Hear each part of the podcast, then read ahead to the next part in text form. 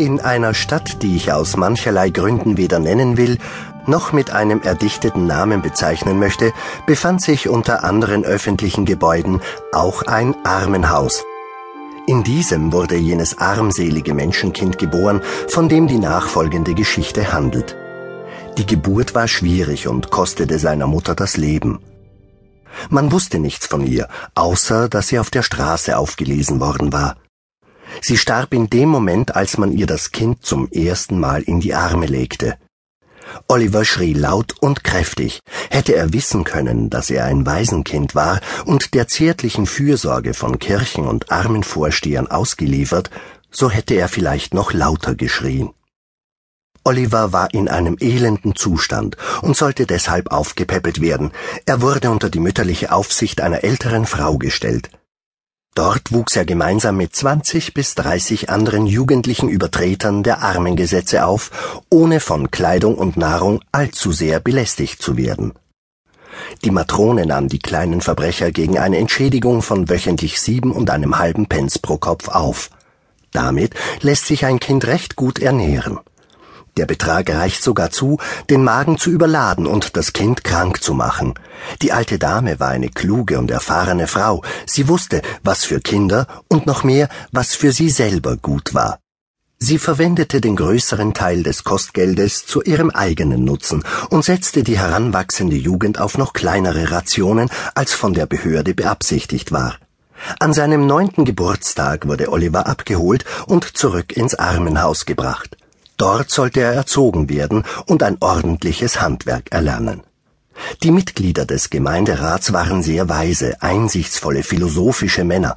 Als sie ihre Aufmerksamkeit dem Armenhaus zuwandten, fanden sie mit einem Male, was bisher noch kein gewöhnlicher Sterblicher entdeckt hatte, dass es den Armen darin zu gut gefiel.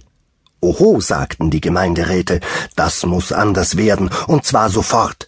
Sie setzten daher als Richtlinie fest, dass die armen Leute die Wahl haben sollten, in dem Hause langsam oder außer dem Hause schnell am Hunger zu sterben. So erhielten dann die Insassen des Armenhauses dreimal täglich einen dünnen Haferschleim, außerdem zweimal in der Woche eine Zwiebel und sonntags eine halbe Scheibe Brot.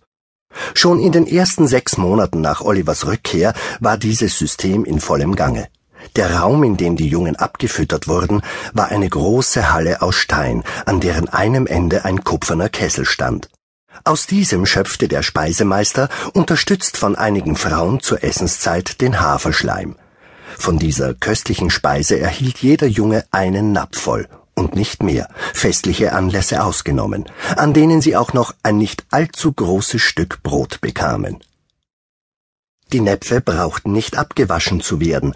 Die Jungens bearbeiteten sie mit ihren Löffeln so lange, bis sie wieder spiegelblank waren.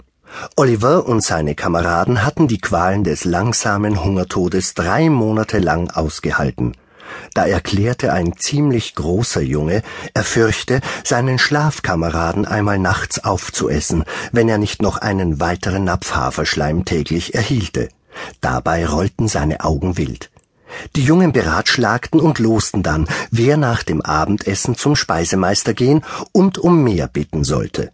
Das Los fiel auf Oliver Twist.